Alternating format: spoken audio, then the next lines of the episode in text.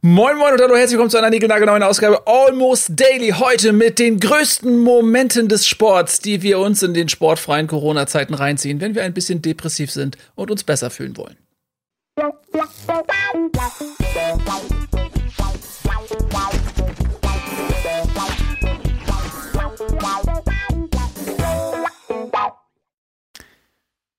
Die fantastische Lisa, der Taktik Fuchs, Tobias Escher und Marc, der beste Redakteur, den Bundesliga je hatte. Sorry, Gunnar, it's the truth. Heute mit mir am Tisch. Ähm, und es war dein Wunsch, Marc. Ich finde es ein fantastisches Thema und ich finde, die Besetzung äh, bietet sich ja auch dafür an, denn wir haben hier wirklich vier sportbegeisterte Leute. Was popelst du darum, Tobias? Alles gut bei dir? Alles gut, alles gut. Bitte Aufmerksamkeit auf diese Sendung richten. Sport betrieben. Sport betrieben. Achso. Okay, sehr gut.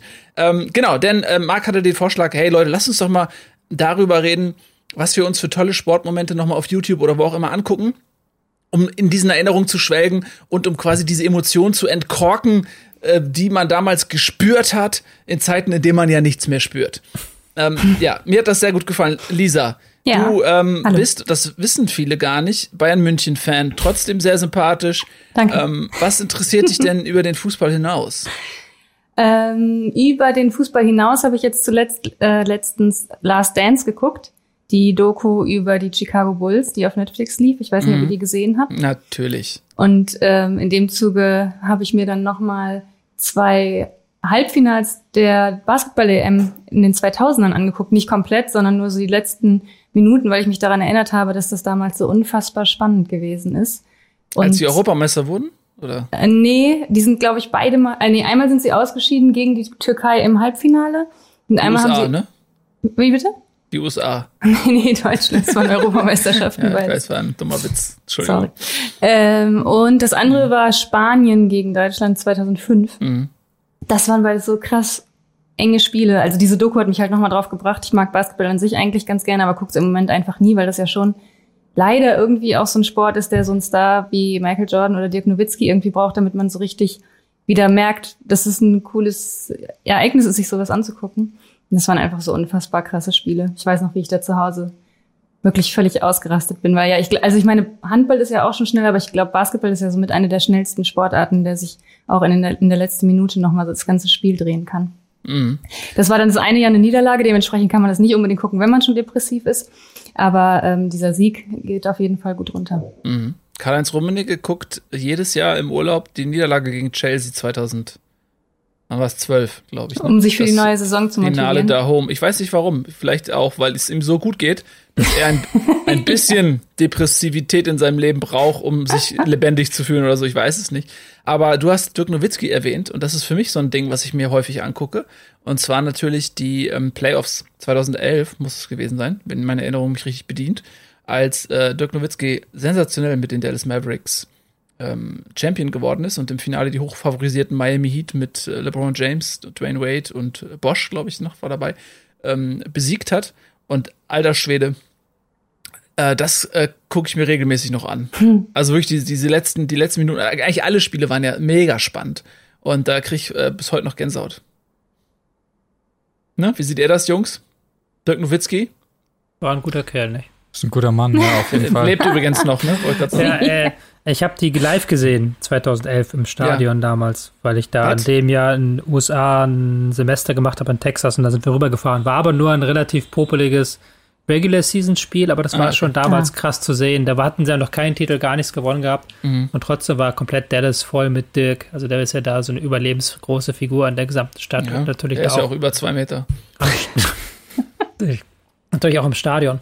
Was halt immer so krass ist, diese amerikanischen Stadien, die sind ja am Arsch der Heide. Also da bist du ja immer quasi am Ende der Stadt und dann drei Ausfahrten weiter kommt dann dieses riesige Stadion, beziehungsweise ähm, das Stadion der Mavericks geht noch, aber die Dallas Cowboys haben ja irgendwie dieses modernste Stadion der aller Zeiten gehabt damals, haben sich damals mhm. für teures Geld da ein Riesenstadion hingebaut mit ähm, Owner Launch und dann in der Owner Launch, wo dann der Besitzer sitzt, ist dann dickes, fettes rotes Telefon, womit er direkt unten am Platz anrufen kann und seine Anweisung durchgehen kann. Dann in der Mitte dieser riesige Videowürfel und alles aus ähm, Eichenholz, Mahagoni und Schieß mich tot. Die mhm. haben da schon eine geile Vorstellung, was ein geiles, richtiges Sportstadion ist. Ja, ich habe ähm, in der Dokumentation äh, All or Nothing ist das, glaube ich. Da gibt's eine äh, Dallas Mavericks, äh, eine Dallas Cowboys Staffel. Und da sieht man eben auch viel ähm, von diesen äh, Trainingsfacilities und äh, was die da für einen Luxus haben. Dallas Cowboys sind ja Americas Team auch. Also das ist so mit, ähm, weiß ich nicht, das Bayern München des Footballs Amerikas oder Nur so. Nur nicht so erfolgreich. Na, früher mal, aber ja. also halt, man nennt das doch auch Americas Team. Die All-Americans, also, oder, glaube ich? Äh, ja, also, so, mhm. also jedenfalls ist es, es ist ein sehr, ein sehr großes Franchise und mhm. dementsprechend müssen die sich natürlich auch nach außen präsentieren. Ähm, ja, aber okay, ich war gerade schon unfassbar eifersüchtig, dass du bei den äh, Playoffs dabei ja, gewesen warst. Das krass gewesen, ey. Es war nur ein Regular Season Spiel. Also, sie waren ja gar nicht so krass. Ich glaube, was sechster Platz oder was? Also die, die waren gar nicht so äh, krass in der Regular Season, die ähm, Mavericks. Aber die waren, die waren ja keine Außenseiter. Die waren ja auch schon, waren die nicht vorher schon im Finale gewesen? Ja, die waren 2006 ähm, schon mal gegen Miami Heat mhm. auch im Finale. Da haben sie äh, 2 zu 0 geführt ähm, und haben dann noch 4 zu 2 verloren. Mhm. Und das war ja so ein bisschen, das hing Dirk Nowitzki sehr, sehr lange nach, dass er sozusagen, wenn es drauf ankommt, nicht abliefert. Mhm. So. Und ähm, er war dann ja auch Regular Season MVP. Ich glaube, mhm. ein Jahr später sogar, oder weiß ich gar nicht mehr, 2007 oder, oder so. Ähm, und dann, ähm, ja, kamen sie ja nie wieder in die Finals, kamen auch in den Playoffs nie nennenswert weit, meine ich. Und äh, das ist ja deswegen auch so eine coole amerikanische Geschichte, dass er quasi dann sich mit diesem Sieg 2011 so rehabilitiert hat mhm. und so dieses Image vom weichen Dirk Nowitzki quasi komplett zerschrottet hat mhm. mit, mit, seiner Performance und seine Clutch-Time äh, Performance, Crunch-Time oder Clutch? Kann man bei, Crunch, kann, oder? Ja, ich weiß beides, nicht genau. Kann man beides sagen? Jedenfalls, der hat ja also einfach fantastische Playoffs gespielt. Ja. Und Jason Terry damals übrigens, Aber ähm, hat sich, glaube ich, den Pokal tätowieren lassen, bevor er überhaupt im Finale war. Oh, das also ist mutig. Vor der Saison. Das war mutig, ne? ja. die war, du hast jetzt so ein bisschen noch äh, sehr stark als Außenseitergeschichte dargestellt. Die waren jetzt nicht so schlecht in der Regular Season. Die hatten nee, nee, nee, aber 57, 25, Dritter in der mhm. Conference, nur ähm, mhm. knapp Dritter in der Conference und halt Zweiter in ihrer Division. Ähm, das war schon okay, würde ich sagen. Es ist ja, Wahnsinn, wie du das so aus deinem Gedächtnis aus holst, einfach, Tobi, ja. auf, ja, auf den Schnipser. Krass. Aber Tobi, wie war das dann in diesem Stadion oder in dieser Halle? Das habe ich mich nämlich bei der ähm, Doku über die Chicago Bulls halt auch noch gefragt. Das sind ja wirklich so riesige Hallen, wo irgendwie so 60.000 Leute reinpassen. Und äh, ein Basketballcourt ist ja auch noch mal bedeutend kleiner als ein Fußballstadion oder ein Fußballplatz. Sieht man da überhaupt irgendwas auf dem Feld? Also du kannst jetzt sagen, du warst im, in dieser Halle, als Dirk Nowitzki gespielt hat, aber hattest du wirklich den Eindruck, den jetzt auch verfolgen zu können auf dem Platz und so? Naja, also die Plätze, die wir hatten, waren nicht die schlechtesten, weil es jetzt ein total unwichtiges Spiel war und die ah, sind okay. schon relativ riesig. Du siehst nicht allzu viel, aber amerikanischer Sport funktioniert ja sowieso anders, wenn du in den Stadien bist. Du sitzt ja sowieso nur die Hälfte der Zeit am Platz, ansonsten gehst du rum, holst dir was zu essen, guckst dann halt da durch äh, die, die Plexischeiben durch, was da hinten auf dem Feld passiert und du bist ja gar nicht so 100% auf dem Platz wie beim Fußball, wie wir das hier heute vom Fußball kennen in Deutschland. Überwiegend sitzt du ja erstmal auf dem Parkplatz auch draußen ne? und grillst die Würstchen und so weiter. Ja, das ist, glaube ich, Football. Ah, ja, okay. Ich, ich kenne ich kenn das vor allem bei Baseball. Ich bin immer, wenn ich in Amerika bin, gehe ich immer zum Baseball und da sitzt du ja gar nicht auf dem Platz. Du machst ja die ganze Zeit nichts anderes, außer die Hotdogs holen und dann ja. gucken, was ist da so los im Stadion, was gibt, wird da so angeboten und dann irgendwann mal ein Home Run, dann jubelst du kurz und dann gehst du wieder, gehst du wieder weiter. Ja, das ist doch auch so eine Tagesveranstaltung, ja. dann, glaube ja. ich, oder? Der ganzen Familie. Braucht man da ja. Eintrittskarten dann? Ja. Wenn man keinen Platz hat? Ja, die, die sind halt relativ günstig, weil die ja auch 200 Spieler diese Saison haben und verdienen ihr Geld mit dem Popcorn, was dann 24 ja. Dollar kostet. Wahrscheinlich, so, ne? ja. ja. Ja, Marc, ähm, kannst du mit ähm, Nowitzkis Triumph irgendwelche Erinnerungen verbinden? Oder ja, Was ich muss gestehen, im Basketball war ich nie so mega dabei, aber ich wollte noch mal Bezug nehmen auf die Doku, ein, ein kleiner Nebenaspekt, der mich immer am meisten gewundert hat bei dieser Doku, weil da steckte ja schon ordentlich Kohle in den Vereinen und so weiter. Und das eine, was ich immer mega geil fand, war, dass die sich nach den Spielen immer in diese geilen Anzüge da ja. geschält haben. Irgendwie, als wenn sie direkt danach zur Konfirmation weiter müssten oder sowas. Dieser 90s-Look halt auch einfach. Ja, genau. Dazu, ne? Und gleichzeitig bei dieser ganzen Kohle, dass die so unfassbar ranzige Busse immer hatten, die wirklich so aussahen, dann wie das, womit wir in OS immer in, auf Klassenfahrt gefahren sind und so. Auf der einen Seite immer so schon dieses mega Kapital da drin und dann diese Busse, das hat mich äh, ja, wahnsinnig stimmt. gemacht. Ja, aber an der Doku fand ich eh mega viel faszinierend, auch wie nah dann die Presse da immer mit dran war und immer nach den Spielen noch mit in die Kabine rein und sowas alles. Ja. Ich konnte auch noch mal, ich hatte bisher eigentlich nie eine wirkliche USA-Faszination und konnte nie so nachvollziehen, dass Leute irgendwie gesagt haben, oh, ich muss unbedingt mal in die USA und das finde ich alles so reizvoll. Aber so, so wie es da dort gestell, äh, dargestellt wurde, mit diesen Einflüssen in die Popkultur auch und so fand ich, konnte ich schon mal ein bisschen mehr nachvollziehen, dass es irgendwie reizvoll ist, sich in solche Umgebungen zu begeben und da dann irgendwie so mitzumachen. Habe ich schon, ja, mehr als, äh, mehr als jemals irgendwie so gedacht, dass es ja schon cool gewesen mhm. wäre, sowas dann mal live mitzuerleben. Aber äh, um die um die Brücke vielleicht zu schlagen, was äh, zu ähm, Basketball, weswegen ich ja auf das Thema gekommen war, war ähm, weil ich drüber nachgedacht habe, dass ich ja eigentlich zu dieser Zeit jetzt mir werde von morgens bis abends, sofern es die Arbeit zulässt, natürlich, Freunde, äh, mir sämtliche Disziplinen der Olympischen Spiele wieder reinziehen ja. würde, ob ich davon irgendwas verstehe oder nicht, wo ich mir dann morgens erstmal durchlesen würde, wie stehen denn unsere Chancen in den einzelnen Disziplinen, muss ich irgendwo mitfiebern oder nicht oder sonstiges. Und das fehlt ja dieses Jahr so ein bisschen. Und äh, die Brücke ist natürlich, dass das Dream Team ja ähm, irgendwie erstmals ja. zu Olympia damals geschickt wurde, nachdem die USA sonst immer ihre College-Mannschaften da geschickt hatten mhm. und dann 92 Barcelona. Genau, erstmals äh, besiegt wurden. Aber seid ihr auch so Olympia-Freaks eigentlich normalerweise? Ja. Auf jeden Fall. Also ich habe das früher als Kind immer geliebt, den ganzen Tag ähm, Olympia zu gucken. Von morgens bis abends. Wenn das dann im Idealfall in die Ferien fiel, ja. spätestens am Wochenende, und es fing wirklich morgen, je nachdem, in welcher Zeitzone das dann gerade stattfand, ne? Ähm, aber 92 war ja Barcelona, das war ja, ist ja ähm, dann europäische Zeit, also das ist natürlich perfekt gewesen.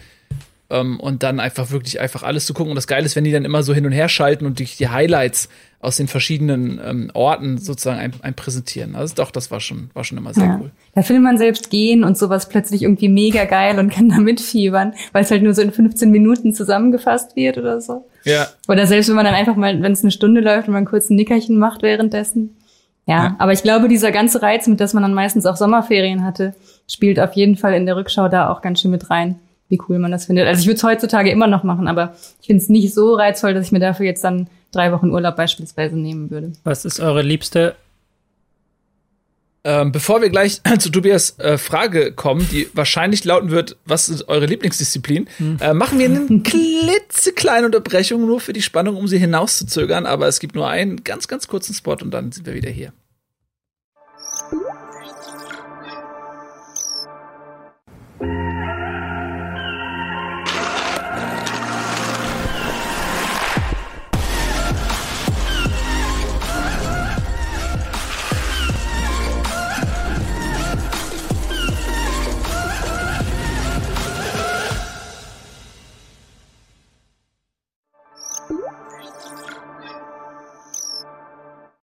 Da sind wir wieder, Leute. Heute geht es um unvergessliche Momente des Sports, die wir uns immer wieder anschauen können. Tobias Escher, wie lautet deine Frage? Ja, was ist eure Lieblings-Klopapiermarke? ja, das kann ich jetzt nicht sagen. Was ist eure liebste ähm, Sportart bei Olympia? Boah, Wer will anfangen? zu sagen. Also ich gucke immer, ich fange kurz mal an einfach. Ich mhm. gucke immer sehr gerne schwimmen, weil das eine der wenigen Sportarten ist, die ich ansatzweise beherrsche. Also ich kann gut Brust schwimmen, alles andere auch schon wieder gar nicht, aber da kann ich noch am ehesten so nachvollziehen, was die jetzt irgendwie für Techniken anwenden und wie krass das ist, während so bei Degenfechten oder sowas habe ich ja nun wirklich gar keine Ahnung. Das ist dann zwar auch spannend zu sehen, welche Lampe auf welcher Seite aufleuchtet und natürlich kann man sich im Laufe so eines Turniers dann da auch immer so ein bisschen reingucken.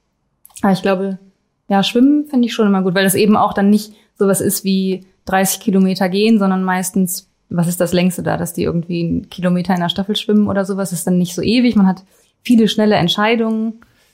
Manchmal gibt es auch gute deutsche Schwimmerinnen und Schwimmer, was ja merkwürdigerweise irgendwie dann immer auch noch so ein mit da reinspielt, wie du es eben gesagt hast. Man guckt dann morgens, was die deutschen Spielerinnen und Spieler oder Sportlerinnen und Sportler irgendwie für Chancen haben und sowas völlig absurd ist, weil mir Nationalismus ansonsten nicht sonderlich viel bedeutet, aber da guckt man ja schon auf den Medaillenspiegel.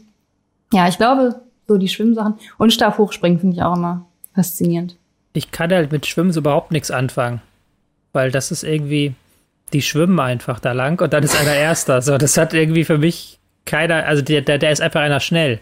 So, okay. all diese Sportart, wo einfach einer schnell ist, da fehlt mir jegliche Form des, äh, der ästhetisch, des ästhetischen Reizes. Aber allein wenn die an, bei der Wende diese Rolle unter Wasser machen, das, das doch schon geil Das ist schon schick, aber das machen die so. ja irgendwie 100 Mal am Tag und dann irgendwie, keine Ahnung, ich habe da irgendwie noch nie den Reiz, also allgemein an alle Sportarten, wo es halt darum geht, der Schnellste zu sein. Aber das ist mhm. wahrscheinlich mein eigener Spleen, dass ich das, natürlich hat das eine Spannung und einen Wert an sich, aber da, ich habe halt da keinerlei Ahnung, warum wer gewinnt, sondern da ist einfach irgendjemand dann der Schnellste. Dann heißt es irgendwie, der hat drei Schläge mehr gemacht als der andere und dann, hurra, denke ich mir, hurra. Da habe ich halt auch keine Ahnung von, muss ich gestehen. Okay, dann bin ich jetzt auf mhm. deine Antwort gespannt. Ich, ich bin ja immer dann bei so total obskuren Sportarten dabei. Also bei wenn es um Winter geht, dann natürlich Curling, der absolute Hammer. die, die, die, wichtigste Sportart aller Zeiten, wie sie dann immer da stehen und dann überlegen, welchen Stein sollen wir jetzt rausnehmen. Das ist wirklich weit weg von Schnelligkeit, da hast du ja, da muss man auch mal, Curling? Da muss man aber Zeit investieren, Zeit mhm. investieren. Ähm, ich mag halt, ich mag halt auch tatsächlich, äh, was jetzt so ein bisschen dagegen spricht, was ich gerade gesagt habe, aber so fetziges Zeug wie diese, dieses Mountainbiking, dieses neue, was sie da eingeführt haben. Wo es mhm. ja auch nur darum geht, dass sie schnell sind, aber da passieren dann auch mal Unfälle und so ein Scheiß. Das ist, was man sich ja dann wieder Katastrophentourist Escher ist dann am Start. Und da treten sie dann und dann siehst du wieder, der eine die Kurve nimmt und den anderen eine äh, da abschneidet. Das finde ich auch noch ganz cool. Ja, also ich finde ähm, fast alles cool, weil das wird ja auch immer von den Kommentatoren so richtig leidenschaftlich begleitet. Stimmt. Ja, und die sind dann immer auch im Thema, die kennen die ganzen Kontrahenten, die haben immer Geschichten zu Li Chuen aus Peking, wie die trainiert hat als Kind und dann ihre Verletzung und sie hat sie dann aber trotzdem und so weiter und so fort. Ähm, und durch diese äh, Inszenierung wird das für mich schon immer spannend und am Ende des Tages ist ja alles, alles das Gleiche. Es geht darum, einer gewinnt, einer verliert. Es ist ein Wettbewerb, einfach nur in andere Kleider gepackt. Und deswegen kann ich mich grundsätzlich, wenn die Geschichte auch irgendwie stimmt, mit allen Sportarten irgendwie anfreunden und mitfiebern. Äh, was ganz besonders hilft, und da bin ich bei Lisa, ist halt natürlich irgendwie, wenn so ein Local Hero dabei ist. Also das, ähm, wenn, wenn irgendwie ein Deutscher dabei ist, dann weiß ich immer, okay, für den kann ich jetzt sein. Gerade wenn man die ganzen Leute nicht kennt und ich weiß, okay, wer ist jetzt sympathisch, wer ist cool, dann kann man, okay, warte, das ist der Deutsche, jetzt bin ich für den Deutschen und ich finde es immer wichtig beim Sport, dass man für jemanden ist. Mhm. Aber ähm, der, nach der Argumentation müsstest du dir doch immer dann mit voller Liebe Dressurreiten reinpfeifen. Naja, Dressurreiten ist tatsächlich eins der Sachen, die mich da natürlich langweilen, ist ja völlig klar. Ähm, ja, aber da das ist doch, das, das tickt doch all deine Boxen. Da sind Deutsche, die gewinnen. ja, da sind Kommentatoren, die dabei sind, die Kommentatoren, wie die immer beim Abgehen beim Reitsport. Und dann ja. immer dieses, dieser Flüsterton. Und jetzt geht ja. Äh, das Pferd mag. Oh, ein Schritt zu viel, da hat er schon die Hürde gerissen, jetzt wird es ganz schwer. Oh, noch eine Hürde gerissen. Das ist doch, da geht's doch ab. Das ist doch genau, das tickt doch all deine Boxen. Aber das ist jetzt, du hast, glaube ich, Springreiten, ein Springreitkommentator auf das ja, Dressurreiten ja, Dressurreiten, okay, okay, das stimmt, ja. Ja, nee, aber also okay, das, aber ich meine so grundsätzlich, selbst Fechten kann super spannend sein. Also wenn es teilweise, wenn die sich dann die Maske vom Gesicht reißen und man äh, blickt in das Antlitz meist des Verlierers, der, der sich beim äh, Richter noch beschwert oder äh, da, da gab es ja auch diese Geschichte, wo diese, war das eine Nordkoreanerin oder eine Südkoreanerin oder was, die sich geweigert hatte, dann von der äh, Planke zu gehen, weil sie sich ungerecht behandelt fühlte und saß da stundenlang und so. Also Geschichten werden gegen, eigentlich überall gegen Britta Heidemann? War das das? Die, die, gegen die Deutsche, oder? Ja. Das kann, kann gut sein. Da gab es doch dreimal irgendwie, die Uhr wurde resettet und dann gab es dreimal noch eine Sekunde oder sowas. Ja, ja, mhm. das war auch ja, mega. Ja. Ja. Genau. ja, das sind einfach so krasse Dramen, weil die sich dann ja einfach wirklich sowieso ihr Leben lang, lang mit diesem Sport beschäftigen. Und ich finde es auch diese Vorstellung, dass man vier Jahre mehr oder weniger auf ein Event so krass hintrainiert und dann ist es nach drei Wochen vorbei. Also was das für Zeiträume sind. Klar haben die dann vorher auch noch die ähm, Auswahlen und die Formqualifikationen und sowas alles, aber wenn man dann da beim Fechten in der ersten von irgendwie acht Runden ausscheidet oder so, ist es ja auch einigermaßen frustrierend. Und was da auch gerade für, da gibt's ja jetzt diverse Interviews und so weiter, für wie viele Sportler da gerade so eine mega Welt zusammengebrochen mhm. ist, weil so viele Sportler nur auf äh, Olympische Spiele hin trainieren, so gefühlt irgendwie, und dann wird es einfach mal verschoben. Im besten Fall nur verschoben um ein Jahr, schauen mhm. wir mal. Das ist auch schon, schon echt krass, ja. Ja, weil äh, diese großen kommerziellen Sportarten, für die ist das halt immer irgendwie so, ja, mal schauen, ob ich das in meiner Karriere noch unterkrieg. Ja. Ähm, aber es gibt halt sehr viele Sportarten, wo halt, wie du richtig sagst, die Olympischen Spiele so die einzigen Highlights im Prinzip sind, in der das auch immer aus ihrer Bubble rauskommt und sie sich dann auch der Welt präsentieren und so. Und, das, und deswegen finde ich halt, dass auch selbst so kleine Sportarten, dass da total viel hintersteckt. Ich ertappe mich so dabei, ich gucke natürlich auch mit Vorliebe die großen Dinge, Fußball, Eishockey, ne, so die Sachen, die man sowieso konsumiert. Aber wenn ich mir zum Beispiel überlege, die Niederlage der Deutschen im Finale gegen Brasilien im Elfmeterschießen, das wird gar nicht so als großes Drama angesehen, sondern die haben halt Silber gewonnen, auch nicht schlecht. Mhm. Aber so im Elfmeterschießen so ein Finale zu verlieren, ist eigentlich mega bitter. Aber irgendwie interessiert das niemanden. In, in, der Chronologie des Fußballs taucht das nicht wirklich auf.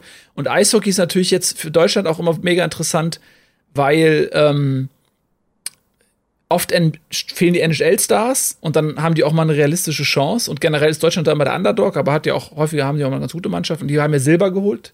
Das letzte Mal ähm, reden immer alle davon, oh, wie geil, ich ertappe mich dabei, vielleicht bin ich auch irgendwie ein kompetitives Arschloch oder so. Aber alle feiern das immer das Wunder von Pyongyang oder wo das war, als sie dann Silber gewonnen haben. Ich denke mir so, ey, die waren so knapp. Die Sensation verpasst, Russland im Finale zu besiegen. Das war so knapp. Und mich ärgert es bis heute, dass sie das Finale verloren haben und alle, alle ich weiß nicht, ob ich, bin ich der Einzige, den das nervt? naja, ist das nicht eigentlich das Schöne an Olympia, dass man, während jetzt so bei einer Fußball-Weltmeisterschaft der zweite Platz wirklich gar nichts zählt, dass man eben im Rückblick dann schon eben sagen kann, ja hier, ich habe diese Silbermedaille und es war irgendwie schon bis dahin überraschend. Wir hätten auch ohne Probleme im Viertelfinale ausscheiden können. Ja, aber wenn man 8-2 gegen die Russen verliert, okay, dann bin ich bei dir. Aber so knapp ja, und sagen wir mal ehrlich, Deutschland wird wahrscheinlich nie wieder Gold bei Eishockey äh, Olympischen Spielen im Eishockey-Wettbewerb gewinnen. So. Also es, da muss schon viel zusammenkommen. Das habe ich gerade noch, äh, als ich mir in, in dieser frustrierten, pa gezwungenen Pause gerade irgend so eine Reportage über Olympische Spiele angeguckt habe. Da gab es auch den Rückblick auf Franzi von Almsig damals bei ihren ersten Olympischen Spielen, als sie mhm. ja irgendwie 14 Jahre alt war oder sowas. Und da ja auch super knapp Silber äh, gewonnen mhm. hat und echt um eine Millisekunde an Gold vorbeigeschrammt ist. Bei solchen Sachen denke ich mir das halt auch. Und da war ja auch so das Wunder und, und Silber und so weiter. Aber wenn du eine Millisekunde an ja. Gold vorbeigeschrammt bist. und sie hat ja auch nie mehr Gold gewonnen tatsächlich. Ja. Das, das, wissen die okay, meisten Leute gar nicht, weil nee, es immer so Olympia-Franzi ist. Aber ähm, und alle dachten immer, ja gut, dann halt das nächste Mal. Die ja, ist ja genau. noch so jung. Nee, manchmal gibt's halt nur die eine Chance. Ja. Marc, aber deine Antwort steht noch aus. Was ist denn deine Lieblingsdisziplin? Oh, das ist tatsächlich schwer. Ich, ich glaube, ähm, da habe ich gerade drüber nachgedacht, Olympische äh, Spiele oder Disziplinen dort sind deshalb oder begeistern mich deshalb auch so sehr, weil es ganz oft in diesen Disziplinen immer um so Milli-Entscheidungen ähm, gibt. Also es gibt ja viele Finals und so im, in Mannschaftssportarten wie Fußball und so, die dann doch deutlich gewonnen werden. Ja klar, also als wir Weltmeister geworden sind, war es ein 1 zu 0. Das war auch spannend bis zur letzten Sekunde. Aber es gibt ja öfter mal, dass solche Spiele dann höher ausgehen. Und bei olympischen Disziplinen ist es halt oft, Stabhochsprung schafft er im dritten Versuch noch diese paar Zentimeter mhm. mehr oder Schwimmen schlägt sie wirklich die Millisekunde eher an als der nächste. Also es geht bei so vielen Disziplinen immer um dieses, diesen Hauch irgendwie und deshalb fieber ich, glaube ich, ähm, bei allen solchen äh, Disziplinen immer mit, wo es irgendwie, ja, Schwimmen ist ein gutes Beispiel, Stabhochsprung tatsächlich auch. Aber ähm, ich weiß nicht, ob ich so eine richtige Lieblingsdisziplin habe oder sowas. Dressur würde ich jetzt auch mal hinten anstellen, aber sowas wie äh, Springreiten zum Beispiel wieder ist vorne mit mhm. dabei, weil es genau das gleiche ist. An der letzten mhm. Hürde kannst du deine Medaille verlieren. so. Da, mhm da haben wir wieder diesen Unterschied zwischen Spannung auf der einen Seite und auf der anderen Seite dieses Ästhetische. Also es gibt ja Sportarten wie zum Beispiel Touren, die sehr stark über dieses Ästhetische kommen, mhm. wo du auch gar nicht immer hundertprozentig Vergleichsmöglichkeiten hast und dann auch völlig intransparent ist, warum wer gewinnt. So, das machen dann die Richter unter sich aus. Mhm. Aber Touren gucke ich mir zum Beispiel sehr viel lieber an. Also wenn ich mir eine Simone Biles ist dann das, was ich so in so einer Phase mir angucken würde, die Kür von ihr am Boden von der letzten Olympia oder sowas wo sie dann ihre selbst äh, erfundenen Tricks dann macht. Oder auch mein absoluter Klassiker, ähm, Turmspringen. Ah, ja. ja. Weil, weil Vor allen Dingen diese Doppel, äh, Doppelturmspringen finde ich immer geil, wenn man so sieht, wie die es zum Teil hinkriegen, so krass synchron dann zu sein. Ich hatte mir, als ich 13 oder 12 war, hatte ich mir den, das Bein gebrochen. Und da musste ich eine Woche im Krankenhaus liegen und das war im Hochsommer. Draußen war es heiß, alle waren im Freibad. Und dann lagst du da im Krankenhaus und nichts, äh, nichts ging. Und da lief zu der Zeit die Schwimm-WM. Und wie ich ja vorhin gerade schon gesagt habe, äh, kann ich mit Schwimmen nicht viel anfangen, aber gleichzeitig lief Turmspringen. Also habe ich quasi eine Woche meines Lebens damit verschwendet, von morgens bis abends Turmspringen zu schauen. Und das war, hat mich geprägt fürs Leben. Aber da, da tue ich mich immer ein bisschen schwerer. Also das finde ich auch mega spannend. Aber ich finde es immer schwer, gerade bei so Turnsachen einzuschätzen, ähm, wie gut so eine Leistung war, weil es gibt dann oft so, gerade Fabian Hambüchen zum Beispiel, als er Gold gewonnen hat, da hatte der noch so einen Hopser ganz am Ende und jeder hat gehofft, oh, hoffentlich fällt er jetzt nicht mehr um oder sonst mhm. was. Und der war aber überhaupt nicht entscheidend, dieser Hopser. Und bei so anderen Kleinigkeiten, so Griffdinger, wo ich sagen würde, ah ja, alles cool, da rastet der Kommentator immer aus, oh scheiße, jetzt passiert ja. das. Ja. Ich weiß überhaupt nicht, welcher Fehler ist jetzt hier schwerwiegend und, und was geht so durch und so. Da, da fällt es immer schwer, das einzuschätzen. Und man wartet immer nur auf die Punkte am Ende, damit man dann endlich weiß, ob es gereicht hat oder nicht. Aber da hat man halt kein Gefühl, so was war diese Leistung jetzt wert irgendwie. Aber der Ziel, das, äh, der, der Weg ist doch das Ziel quasi. Und deswegen, ich finde zwar, wenn du halt, du hast keine Ahnung, nimm dir mal einen Kilometer Schwimmen, da guckst du den Leuten einen Kilometer zu, wie sie dasselbe machen. Und am Ende hast du dann den spannenden Moment, wenn der Anschlag ist, wenn dann zwei plötzlich Kopf an Kopf sind. Aber bei diesem Turndingern ist es halt so, du kannst es dir halt die ganze Performance angucken und du hast dann denkst dann immer, und alles, was die tun, ist halt so wahnsinnig völlig von der Welt. Selbst der Schlechteste dort ist halt immer noch völlig von der Welt mit seinen Tricks und hm. seinen Sprüngen, die er macht. Deswegen, das fasziniert mich halt, dass sie das, äh, die Grenzen des menschlichen Seins erweitern. Mhm. Ja, da bin ich bei dir. Einige ähm, Sportarten sind zum Zuschauen einfach auch wesentlich spektakulärer und schnell, also schneller zu konsumieren auch. Bei Schwimmen hängt für mich auch viel davon ab, äh, wie die Distanz ist. Ich, also wirklich 1000 Meter Schwimmen ist ja wirklich das langweiligste. Ähm, Staffelschwimmen zum Beispiel ist wieder spannender, finde mhm. ich, weil du da nie weißt, okay, klappt der Wechsel, wie gut ist denn der nächste? Äh, da kann ja quasi mit jedem Schwimmer sich das äh, Rang, die Rangliste noch mal komplett ändern, so dass ich das auch wieder einigermaßen spannend finde. Ähm, ja, ähm, aber auch so so neuere Sachen, äh, wie zum Beispiel ist mit dem Snowboard da runterfahren, aber dann so nebeneinander. Ja, das ist weißt auch du? so vier Sachen. nebeneinander, ne? Ja, also na, zwei sind das, glaube ich, zwei, aber ich weiß nicht, ob es auch vier gibt. Es gibt, gibt beides. Es gibt ja einmal dieses, ja. einmal dieses Freestyle, mhm. wo sie halt einfach ähm, mhm. runterfahren zu viert und dann diese Sprünge machen und sowas. Das ist ja dieses, dieses super coole. Da gibt es ja auch noch dieses Slalom, äh, Parallelslalom. Mhm. Ja. dass da zwei Bahnen denselben Slalom runterfahren. genau, Snowboard. ja. Also generell so die. Was, was sind denn Sportarten, die ihr gerne mal sehen würdet bei Olympia? die noch nicht olympisch sind? Schach. hm, schwer. Ich, ich tue mich auch immer schwer. Vielleicht? Oh, ja. Finde ich interessanter als Golf. Kann man viel mehr relaten. Und mehr nachvollziehen auf jeden Fall. Ja. wie lustig der Kommentar wäre beim Golf. Was oh, ich habe wären auch ein, einen fantastischen Kommentar gehört bei Olympischen Spielen. Da war es, glaube ich, der Deutschland Achter oder so im Finale. Die sind ja auch immer super gut. Mhm. Und äh, da war ich gerade ähm, beruflich im Auto unterwegs, was mich auch mega genervt hat zu der Zeit. Aber da gab es so einen geilen Radiokommentator. Das müsste ich nochmal raussuchen, ob man das irgendwo findet. Und der das war das Herrlichste, was ich je gehört habe, weil er so dermaßen mitgegangen ist und dann immer so metaphorisch das alles. Und jetzt peitschen sie mit dem Paddel auf das Wasser, immer wieder drauf, das muss doch wehtun. Aua, aua, böses Wasser, böses Wasser. Und so ist er da abgegangen. Und das war wirklich das Lustigste, was ich je gehört habe. Ich muss das unbedingt mal finden. Vielleicht weiß jemand, was ich meine und kann es mal äh, fleißig reinkommentieren. Aber das war böses Wasser, böses Wasser. Das hat er wirklich gesagt. Ja, wirklich. Das war eine ganz seriöse ARD die ähm, Hörfunkreportage und so ist der da abgegangen. Jetzt schlagen Sie das Wasser, böses Wasser, böses. Wirklich, das war das Beste, was ich je gehört habe. Ja. Naja. Ähm, ja, Tobi? Nee, ich gucke mir gerade die Liste der Sportarten durch. Äh, Airhockey wäre natürlich was. Uh. Wusste nicht, dass eine Sportart ja. Aber so Darts, die wollen ja nicht. Äh, hm. Gibt ja noch Billard oder sowas. Hm, was natürlich auch so ein Dings hat, Bowling. Ähm, ja, Bowl, ja. Ölwandern. Ölwandern? Höhlenwandern wird dir als Sport Ach, angegeben. Oder Höhlenwandern? Höhlenwandern. Wer zuerst, du setzt die Leute in einer Höhle aus und wer ja. zuerst rausfindet, hat gewonnen. Oh, das wäre super. Und dann werden die Olympischen Spiele verlängert teilweise um einige Jahre. Und dann kommen sie dann, der eine ist die anderen alle auf. auf jeden Fall. Ja. Ähm, aber dann, wenn wir die Olympischen Spiele so ein bisschen abgefrühstückt haben, das Thema ist ja noch viel breiter als eben diese Olympischen Spiele wir wollten ja eigentlich über Sportevents sprechen, die man sich immer mal wieder anschauen kann, ähm, aus Nostalgie.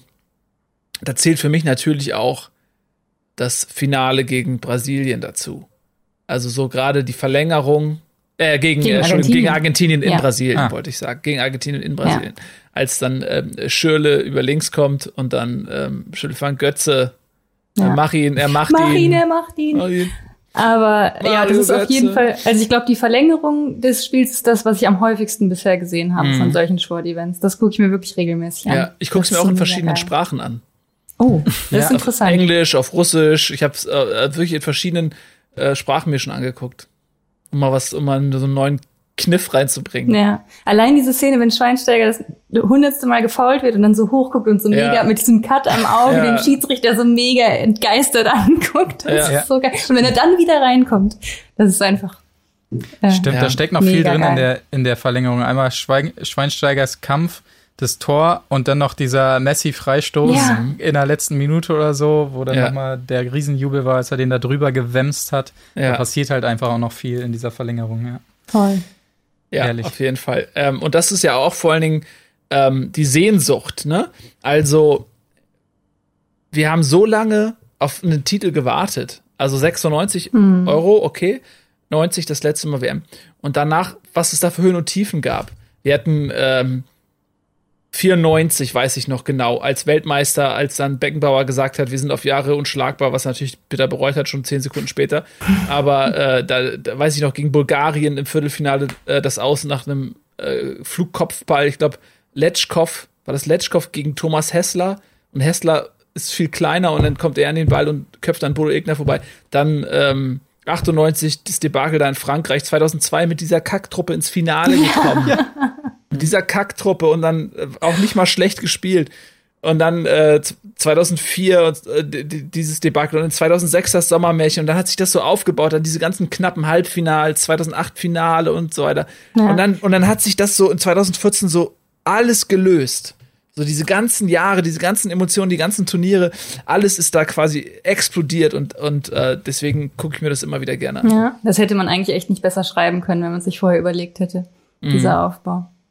Wobei ich mir aus Südafrika auch noch gerne so, so ein 4-0 gegen äh, Argentinien, mhm. gegen Oder England. derbe über, nee, überheblichen ähm, ja. Maradona. Maradona, genau. Äh, vorher mit dieser Müller-Geschichte auch noch im Vorfeld ja. auf der PK, wobei es nicht bei der WM war. Ja genau. ja, genau. Ich wusste nicht, dass das ein Spieler ist.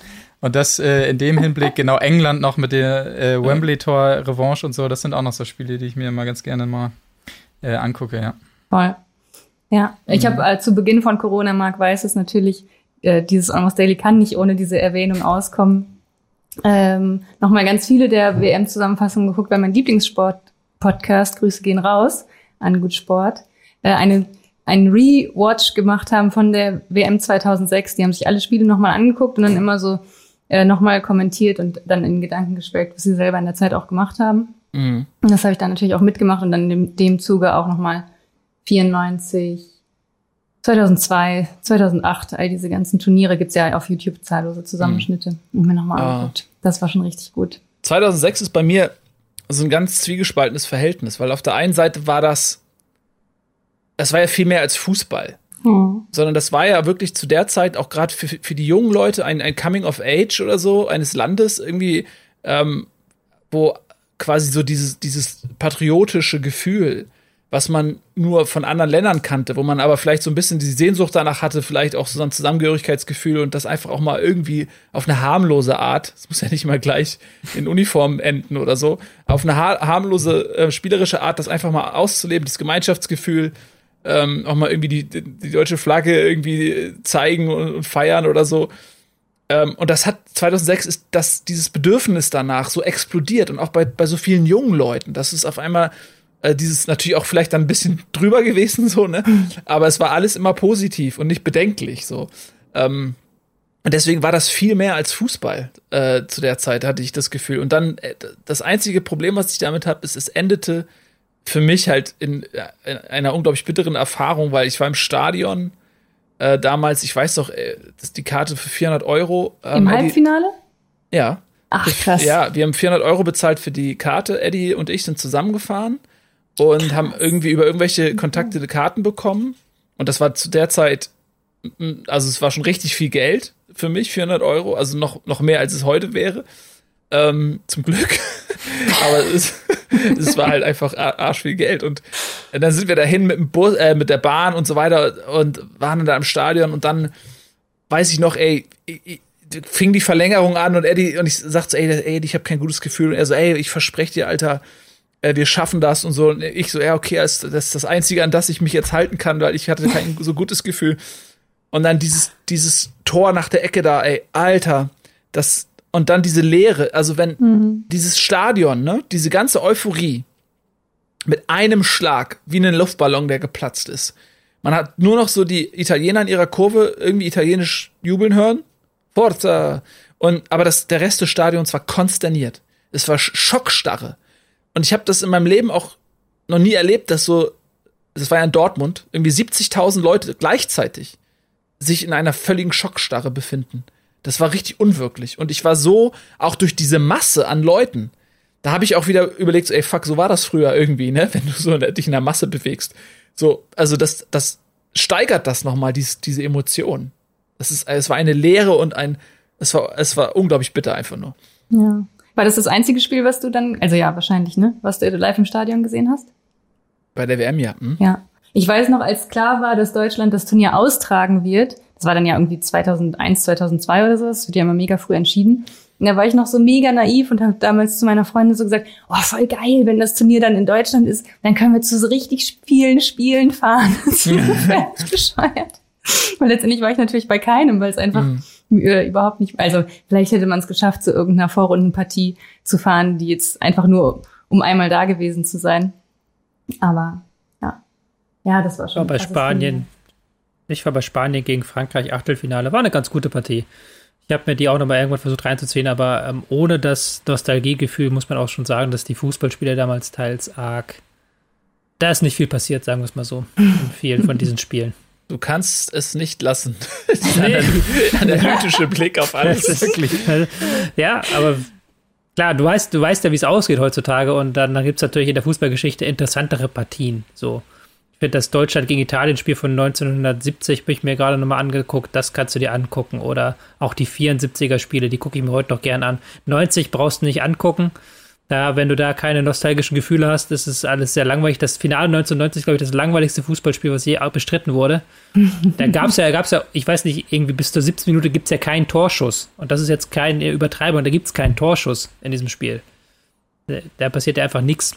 Und ähm, in dem Sinne sind halt diese 2010er Partien, die finde ich halt dann noch einen Tick geiler, weil da passiert ja wirklich was. Mhm. Da guckst du dir an und da passiert ja äh, gerade Deutschland, äh, England, ja auch schon wieder vergessen, wie viel da passiert eigentlich mit diesem äh, Wembley-Tor, mhm. äh, mit dem direkt darauf Konter und direkt darauf Tor. Und das ist halt schon, schon ja, noch, finde ich, geiler im Nachhinein nochmal anzugucken, Partien, mit denen wirklich viel passiert. Ja. Aber dass ich mir wirklich auch ganze Spiele angucke, kommt ganz, ganz selten vor. Also meistens dann schon irgendwelche Zusammenschnitte. Das Einzige, was ich mal komplett nochmal gesehen habe, ist das Champions League-Finale von 2013. Mhm. Weil ich, als das Spiel lief, einfach so nervös und angespannt war. Gerade diese ersten 30 Minuten, als Dortmund noch äh, sehr auf Augenhöhe mit Bayern gespielt oder auch zum Teil besser war, habe ich einfach im Nachhinein, sobald der Abpfiff dann war, gar keine Erinnerung mehr dran gehabt. Und dann habe ich es eine Woche später nochmal, äh, hat ein Freund mir das runtergeladen und dann mit mhm. dem Wissen darum, dass alles aus Bayern Sicht gut ausgeht, mm. konnte ich das dann mega entspannt nochmal gucken. Das hat voll Bock gemacht. Was ich krass fand, ich habe neulich irgendwie Arsenal-Profis gesehen, die haben ein eigenes Finale, was sie vor drei Jahren im FA Cup gespielt haben. Also gar nicht so lange her, haben sie nochmal geguckt in so einer, ähm, so einer Lockdown-Situation einfach, haben sie alle am PC gesagt, geguckt und die waren halt alle in dem Spiel dabei und die haben die Hälfte der Zeit gesagt, oh, I didn't remember that. Oder ich habe gedacht, oh, ich habe gedacht, wir hatten das Tor später geschossen. Oh, ich habe gedacht, ich kann mich gar nicht an dieses Foul erinnern oder sowas. Die haben sich an die Hälfte einfach nicht erinnert, obwohl sie selbst dabei waren. Gra oder wahrscheinlich gerade, weil sie dabei waren, haben mhm. sich an die Hälfte nicht erinnern können. Mhm. Ja, spannend. Spannend so, ja, spannende Frage, ob sich Spieler auch mal ihre geilen ja, Spiele, ob es auch welche gibt, die sich das in Dauerschleifen nochmal reinziehen, wie wir Fans oder sowas. Da gibt es bestimmt einige. Das sagen die Kollegen, Klar. wenn du mit den Kollegen von Elf Freunde sprichst, die sagen, nichts ist so schlimm, wie halt äh, Spieler zu alten Spielen zu interviewen. Weil die Hälfte der Zeit erzählen dir die Spieler Quatsch. So, so alt nachweisbaren Quatsch. Dann erinnert sich irgendein Spieler in den 70ern, dass er das entscheidende Tor geschossen hat und dann gucken die, dann denkt die sich, geile, geile Geschichte, gucken das zu Hause nach. Die hat gar, war gar nicht aufgestellt. So. Also das, sind, das sind halt echte Geschichten. Das passiert halt wirklich den, den Leuten, weil die Leute sich einfach falsch daran erinnern oder weil sie sich in einem besseren Licht darstellen wollen. Oder teilweise auch in einem schlechteren Licht. Dann sagen sie so, ich habe gar nicht mitgespielt in dem Spiel und haben aber in Wahrheit mitgespielt. So. nicht so schlecht. Was gibt's da noch für Momente? Wir können ja auch wieder olympische Momente reinnehmen. Also so, ich erinnere mich zum Beispiel Dieter Baumann, das war Olympia 92. Ja, ist dumm, aber ja. der, das ist auch so ein, so ein ganz ikonischer Moment, wie der da ähm, zwischen den ganzen afrikanischen Superläufern da irgendwie da die Kalkleiste aus Schwaben oder wo der herkam, irgendwie dann am Ende völlig überraschend Olympiasieger wird. Das ist auch, glaube ich, eine Sache, die ich tausendmal, also ich habe mir nie, nie wirklich bewusst angeguckt, aber die habe ich tausendmal bei irgendwelchen Rückblicken oder so auch gesehen. Das war doch der mit der Zahnpasta. Ne? Das war der, der ja. hinterher gesagt hat, das Doping war, hat jemand in seine Zahnpasta mhm. gespritzt. Ja. Aber das war, äh, war auch stark, weil er auch so, das passierte ja, glaube ich, alles so in der letzten Runde dann, ne, das, mhm. wie es so oft ist. Und er hatte ja eine super beschissene Position. Der mhm. war immer eingekeilt und hing da hinten dran und ist einfach an denen so vorbeigelaufen, dann am Ende, wo keiner mehr damit gerechnet hätte, ja. ja. Schöner Moment. Mhm. Was ich noch weiß, habe ich jetzt nie wieder wirklich nachgeschaut oder sowas und ich komme auch gerade gar nicht ganz auf den Namen, aber ich meine, es müsste Atlanta 2000, äh, 1996 gewesen sein im Siebenkampf, wo dann äh, so ein dünner deutscher, super unscheinbarer Typ, wie hieß der denn nochmal? Der war dann, Ja, genau. Der dann auch, ich weiß nicht, ob der gewonnen hat oder ob er Zweiter geworden ist, aber auch so. Silber. Der ist Zweiter geworden. Silber, ne? Ja, genau. Mhm. Das war aber so eine Sensation. Der ja. war auch immer so verletzungsgeplagt und so. Ja. ja. Das mhm. in Siebenkampf zum Beispiel ist ja auch richtig geil. Das muss ja, also ich meine, das finde ich so beeindruckend, wie eine Person sieben Disziplinen auf so einem krass hohen Niveau dann irgendwie beherrschen kann. Also klar, alles Leichtathletik, aber trotzdem sind es ja unterschiedliche Bewegungsabläufe und so. Das finde ich auch immer richtig spannend, wenn dann so ja. innerhalb des Wettkampfs, die dann so zwischen äh, den Positionen wechseln und sowas alles, dann hat der eine wieder seine beste Disziplin im Hochsprung und dann kann der andere aber noch im 800 Meter Lauf wieder aufholen und sowas.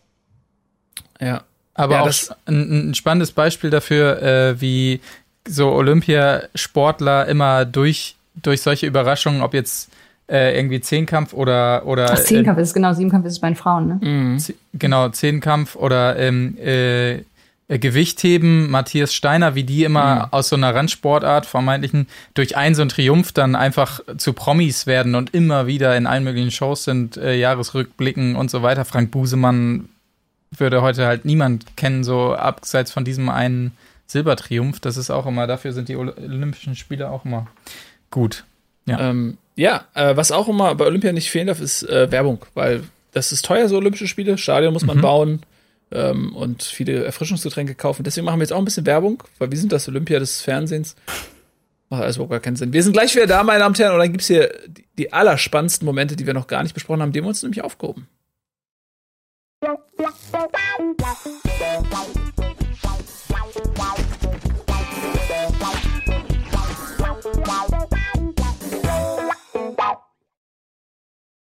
willkommen zurück. Almost Daily mit Lisa, Marc, Tobi, mir und euch. Und wir sprechen über denkwürdige Sportmomente, die man sich immer wieder reinziehen kann. Ja, Leute, äh, Frank Busemann haben wir gerade besprochen. Äh, Steiner, genau, den Gewichtheber, ne? Hast du mal gesehen, wie der mittlerweile aussieht? Ja, der ist sportlich, ne? Also ähm, nicht mehr äh, nicht mehr die typische Gewichtheber-Figur, ähm, ne? Und er singt inzwischen auch. Ach echt? Ja, ja. ja. Er ist äh, halbwegs erfolgreicher, ja, Schlager-Pop-Sänger, irgendwie sowas. Ernsthaft? Mhm. Ja. Aber da gibt es natürlich auch ein super ikonisches ähm, Video von den Olympischen oder vom, vom YouTube-Kanal von den Olympischen Spielen selber, die immer mal so emotionale äh, Rückblicke liefern, was bei ihm natürlich besonders emotional ist mit dieser Background-Geschichte mit seiner ähm, verstorbenen Frau mhm. und so weiter. Das habe ich mir auch schon drei, vier Mal angeguckt, auf jeden Fall. Mhm. Das ist immer geil, wenn so Leute, die eben nicht auf dem Zettel standen, wenn man, äh, wie vorhin erwähnt, am frühen Morgen mal so die Favoritenliste durchgeht, äh, die einfach niemand auf dem Zettel hat und die dann da plötzlich irgendwie durch so eine, so eine mega Lebensleistung äh, auf dem Treppchen landen. Das äh, macht auch immer Spaß, ja. Voll. Mhm. Und Was auch gut, dass er dann so eine Karriere nach dem Sport gefunden hat, ja. in der er aufgehen kann. Das ist ja wahrscheinlich das Schwierigste, wenn du so lange Leistungssportler warst und dann erstmal gucken musst, was machst du denn, wenn du den Sport nicht mehr ausführen kannst. Aber ich habe dich unterbrochen, Nils. Nee, gar nicht wahr. Ich wollte nur äh, äh, einfach schon wieder was Neues äh, anfangen, damit ihr, ihr noch richtig was reinkriegen. ähm, aber ähm, Vielen Dank für den Kommentar. Vielleicht war er auch einfach vorher schon Sänger und nicht so erfolgreich und gedacht, er muss irgendwo Gold holen. Scheiße, dann hat er jahrelang trainiert. Ja. Scheiße, ich brauche jetzt irgendwas hier. Habt ihr Gewichte ja. im Keller? Das könnte doch vielleicht ja. was sein. Ja, vielleicht ist das die Wahrheit. Ja, ähm, was wollte ich sagen? Ähm, Olymp also besondere Momente. Carl Lewis zum Beispiel fiel mir ein, äh, der ein ähm, absoluter Held äh, meiner Kindheit, also gar nicht jetzt unbedingt für mich persönlich, aber der war das Michael Jordan des, des Leichtathletiks. Der hat ähm, es geschafft, 100 Meter, 200 Meter und Weitsprung quasi Gold zu holen. Der hat ähm, neun Goldmedaillen, meine ich, und eine silberne. Der hat äh, den damals äh, Olympia immer so krass dominiert. Kennt ihr noch Carl Lewis? Auch nur aus so Rückblicken. Das war vor zu, meiner Zeit. Bisschen zu jung dafür. Ja. Aber das Gerade war der. Ja, wir, gut. Wir sind die Generation Usain Bolt. Genau. Ja, ja, ja. Jetzt mach dich mal nicht jünger, als du bist. so. Warum Aber, ich bin erst 23? was ist mit äh, äh, Radsport? Da sind wir wieder oh, bei, ja. bei hm. deutsche ähm, oh, Türöffner Radsport. für einen Sport. Weil Radsport hat mich nie interessiert. Ich fand das mega langweilig. Krass. Ähm, und dann kam aber Jan Ulrich und dann ist er, okay, mal gucken. Und dann habe ich das eine Zeit lang geguckt. Das wurde ja dann auch echt immer viel übertragen. Mhm. Und dann hat er, ich meine, irgendwie, er war ja so am Anfang, Mitte der 90er, so 96, war ja noch von Bjarne Ries so Edelhelfer. Mhm. Und da war, hat man schon, hat man schon gedacht, so, ja, ey, komm, der ist doch viel besser als der Ries. Lass ihn noch mal vom, lass ihn noch mal von alleine, den Jan. Und dann hat er, glaube ich, 97, meine ich, hat er gewonnen und dann hat man auch gedacht, okay, der dominiert jetzt den, den Radsport. Alle haben immer gesagt, so, ey, der hat so ein Talent, der hat ein Lungenvolumen wie so ein Kugelfisch. Und dann, äh, und dann kam, kam Lance Armstrong aus dem Nix und hat ihn einfach ja. als ewigen Zweiten, ich glaube, sechsmal hintereinander Zweiter oder irgendwie so. Aber das fand ich so die, die, die Duelle in den Alpen ja. oder irgendwie in den Pyrenäen. So, diese Duelle, so Mann gegen Mann, was es dann auch so für Momente gab. Jan Ulrich fährt einfach in die Böschung. Lance Armstrong wartet aber auf ihn. Oder als die dann sich diesen Fight geliefert hatten und Lance Armstrong lässt ihn dann äh, quasi die Etappe gewinnen, weil er wusste, er gewinnt quasi jetzt äh, die Tour de France im, im, Ganzen und dann lässt er Jan Ulrich den Vortrag so. Das war schon sehr geil, bis dann irgendwann natürlich diese ganzen Doping-Enthüllungen ja. kamen. Ich war ja Voll. durch diese Jan Ulrich-Sache halt auch so ein riesen Radsportfan. Ich war ja tatsächlich auch immer dabei und also was heißt immer, ich war mal da bei Tour de France und habe mhm. mir dann, weil meine äh, weil ich da Verwandte habe in Baden-Württemberg, da ist man dann im Sommer dahin gefahren, dass man dann hat mit dem Tagesausflug da gemacht hat, sich da irgendwo an die Strecke gestellt. Mhm. Und das, was du ja gar nicht weißt, was du ja gar nicht siehst im TV, das geht ja irgendwie schon zwei Stunden vor los, wenn dann die ersten Sponsorenwagen da vorbeifahren mhm. und dann halt mhm. Sachen rauswerfen, Werbung für ihre Produkte machen und dann irgendwann nach zwei Stunden kommt dann ganz unscheinbar diese, diese Fahrer dann, aber der, die, das halt zu sehen und das halt so nachzuverfolgen und dann nachher halt zu sehen, ja, das ist halt alles eigentlich eine Lüge gewesen. Die waren mhm. alle gedopt, was man sich vielleicht auch hätte denken können, klar, aber das war dann schon mhm. mal so richtiger Stark in die Magengrube und hat dann auch mein Vertrauen in den Sport erschüttert. Ja. Ich muss bei diesem Duell Armstrong-Ulrich immer daran denken, wenn die so am Berg waren, Lance Armstrong ist dann immer so ins Stehen und hat so ganz, ja. ganz schnell getreten und Jan Ulrich saß da immer ewig lange noch im Sattel geblieben, hat er immer so, hat, die hatten so ganz unterschiedliche äh, Abläufe da irgendwie in ihrem Fahren und so und das sah irgendwie total ikonisch aus. Ich fand die, geil, die geilste Phase war dann, wo er dann aus dem, er war ja dann gesperrt wegen Ecstasy, weil er angeblich äh, äh, Ecstasy dann genommen hat. Und dann kam er wieder mit diesem eigenen Team, was er gegründet hat. Und keiner mhm. hat ihn irgendwie ernst genommen und sowas. Und dann ist er da, glaube ich, irgendwie auch relativ gut gefahren und Zweiter geworden oder sowas aus dem Anhieb. Das, das war schon geil. Ja, der war so brutal talentiert, haben alle immer gesagt. Da fehlt mir so ein bisschen das Verständnis auch für den Sport, um das einzuschätzen. Aber auch gerade, was du gerade sagst, dieses im Sattel bleiben, ist stilistisch wohl eigentlich richtig. Ne? Und aber dieses so, alle haben immer gesagt, so, ja, der geht doch auch mal aus dem Sattel jetzt. so, man, wo, ja, jetzt, so, ne, als wenn, aber als wenn man das irgendwie besser wüsste. Ähm, und ich glaube, irgendwann hat er das auch gemacht. Nach ein paar Niederlagen hat er sich gedacht, Schnauze voll, jetzt gehe ich auch mal aus dem Sattel. Stimmt, es sah immer sehr, sehr viel behäbiger aus bei ihm, weil mhm. er auch so mhm. eine andere Übersetzung hatte und immer genau. oft langsamer getreten hat als alle anderen. Mhm. Aber darum, darum sah es wiederum 97 auch so spielen leicht aus, wiederum bei ihm, wenn er so vorgeprescht ist und er hat die ja wirklich teilweise deklassiert, 97, mhm. und, und ist auch nie aus dem Sattel und alle dachten, hey, der fährt da so eine ruhige Kugel und trotzdem ist er nicht einzuholen. Das war schon Finde ich aber interessant, Tobi, dass du ein Radsport-Fan warst, weil für mich ist das einfach relativ unästhetisch und der schnellste gewinnt halt. Eben, das, da kannst du, jetzt eine ganze Geschichte daraus drehen, weswegen ich so analytisch geworden bin. Ja. Ich irgendwann habe hab ich halt gemerkt, dass die Emotionen, die Emotionen, die man da reingesteckt hat, die wurden halt äh, bestraft. Und seitdem ja. sollte, habe ich gelernt, da sollte man nicht zu viel Emotionen in den Sport stecken, weil am Ende sind sie sowieso alle Arschlöcher, die dich nur die dir die Liebe und die Zeit aus den Taschen ziehen wollen. Eieiei.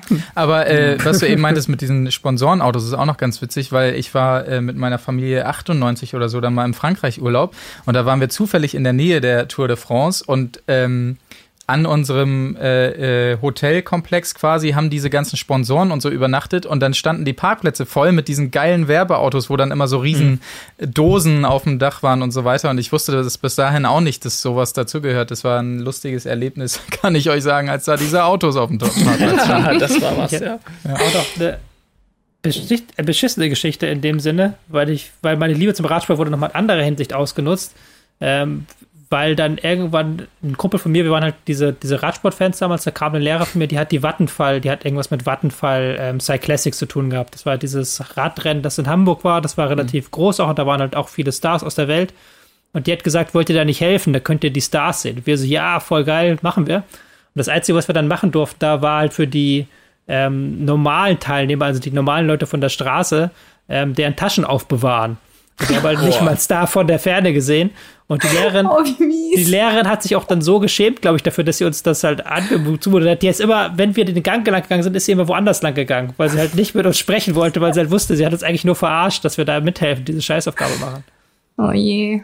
Ich habe nur gute Erinnerungen an die Tour de France, weil das ähnlich wie Olympia dann ja sogar jedes Jahr dann noch war. Und das war, glaube ich, wirklich immer in den Sommerferien. Mhm. Und dann diese Mammutübertragung, dann gerade zu der mhm. Zeit, als Jan Ulrich äh, gut war und Erik Zabel und so, wo man dann wirklich von 13 Uhr oder noch länger, manchmal haben diese Monster-Etappen starten ja auch manchmal um 11 oder 12 oder sowas dann. Und die ganze Zeit fahren die da schön durch Frankreich, dann erzählt einer der Kommentatoren wieder über irgendeine so Kirche, die mm. da in der Gegend rumsteht und man guckt sich an, wie die ihre Felder gemäht haben mit irgendwelchen Grußbotschaften und so. Das ist alles so richtig sinnig. Und man kann einfach dabei auf der Terrasse liegen. Wir haben dann bei uns zu Hause äh, den Fernseher immer so gedreht im Wohnzimmer, dass der aus der Terrassentür raus äh, geguckt hat. Und dann konnten wir immer auf der Terrasse liegen und gleichzeitig Tour de France gucken. Das war einfach der Hammer. Ja, Wenn und heutzutage interessiert das einfach kein Schwein mehr. ja, ich habe ja, die letzten Recht. Male schon auch immer mal wieder geguckt, einfach um dieses Gefühl wieder zu haben. Aber es wird im Moment ja nur noch online dann gezeigt und dann auch meistens irgendwie erst ab 15 Uhr oder so. Die zeigen ja selten dann noch die kompletten Etappen, außer wenn es so Bergetappen sind. Wenn wir bei so ehemaligen ähm, Kultsportarten sind, müssten wir eigentlich auch über das Thema Skispringen reden, weil das mhm. war doch auch ganz oh, groß irgendwann oh, ja. um die Jahrtausendwende plötzlich. Mhm. Und alle haben das Skispringen stimmt. geguckt. Vorher sogar noch. Also der Aufbau ja. beginnt eigentlich äh, mit Jens Weißflug. Also mein persönlicher, ich weiß gar nicht, wie es vorher war, aber das war, da habe ich angefangen zu gucken. Jens Weißflug war damals noch DDR ähm, und Dieter Thoma war sozusagen Westdeutschland. Ähm, und dann äh, nach der Wiedervereinigung sind dann ja beide für Deutschland geflogen. Und dann, äh, und äh, Jens Weißflug war der Beste der Welt zu der Zeit und Dieter Thoma war auch gut. Und dann weißt du noch, dann sind die alle parallel, die Schienen, also die mit Parallelsprung von der Rampe. Und dann irgendwann haben sie den V-Stil, aber Stil quasi erlaubt. Und dann musste Jens Weißflug sich umgewöhnen. Und da war ich frage, schafft er das? Schafft er das, sich vom Parallelflug zum V? Und das hat er aber geschafft. Und dann haben sie noch so viele Titel gewonnen und so. Ähm, und dann kam die neue Generation mit, mit ähm, Martin Schmidt und Sven Hannawald und so. Ähm, Christoph Duffner und wie sie alle hießen. Ich mochte Martin Schmidt immer lieber als Sven Hannawald. So, jetzt habe ich es gesagt. Okay, krass. Ja, das war eine witzige Zeit, weil das auch, äh, da, da war ich dann, ja, das war ja so Jahrtausendwende rum, 99, 2000 oder so, war Hannawald, glaube ich, groß und war natürlich auch mit Martin Schmidt immer so, so Bravo Boys dann mhm. gleichzeitig mhm. irgendwie. Und da waren wir natürlich auch in dem Alter, wo dann die Mädels in der Klasse dann immer äh, die so angehimmelt haben und so. Das war auch eine lustige Geschichte, aber verrückte Sportart auch, wie das wohl mal entstanden ist, Skisprung, ja, das dass jemand auf diese Idee gekommen ist. Also ich war mal an einer echten äh, Skisprungschanze und zwar in Oberwiesenthal. Und das sieht man im Fernsehen nicht, wie scheiße steil das ist. Ja. Mhm. ja. So, weil eigentlich sieht das ja so aus, als wenn die relativ horizontal fliegen. Aber die Wahrheit ist, die fallen einfach runter. die springen halt einmal so über diese Rampe und dann fallen die einfach runter. Also so steil auch, ist das. Ist auch verdammt hoch. Also die, die, du stehst ja dann unten an der Schanze und guckst dann da hoch und denkst, oh, das ist ein Berg. Nee, ja. ist nur eine Skisprungschanze. Das ja. ist irre. Und ich würde mich so einscheißen da oben. Ja. Wird dann nie im Leben hochgehen. Ja, das ist gut, dass Skispringer nicht mehr so viel im, im Körper haben, was sie aus. Äh, also, das ist natürlich. Naja, ist ein anderes Thema. Komm, Freunde. Ja. Ähm, ich glaube, die Sendezeit ist vorbei. Ähm, und jetzt, wo wir so drüber quatschen und ich denke die ganze Zeit, okay, was fällt, was fällt mir noch so ein? Es gibt eigentlich noch vieles. Wir haben über Boxen noch nicht gesprochen, über Tennis, Boris mhm. Becker, äh, Michael Stich, das Wimbledon-Finale, Steffi Graf, ähm, diese, die schlimme Geschichte mit Monika Sellisch und diesem Messerattentat und so weiter. Also so viele, ähm, das ist jetzt nichts, was man sich gerne anguckt, aber Sachen, die, die einfach Momente des Sports einfach sind. Äh, je mehr wir drüber reden, desto mehr Sachen fallen mir dann irgendwie auch ein. Vielleicht machen wir irgendwann noch mal einen zweiten Teil. Aber nur, wenn ihr natürlich jetzt auch klickt und nicht alle sagt, oh, das war ja Sport, wie langweilig ist das denn? Macht doch eine eigene Sendung dafür. ähm, vielen lieben Dank an Lisa, Marc und Tobi und an euch fürs Zusehen. Das war Almost Daily für heute. Schreibt gerne in die Comments, was ist euer liebster Sportmoment, den ihr euch immer wieder angucken könnt. Bis dahin, lieben Gruß, tschüss und auf Wiedersehen. Tschüss.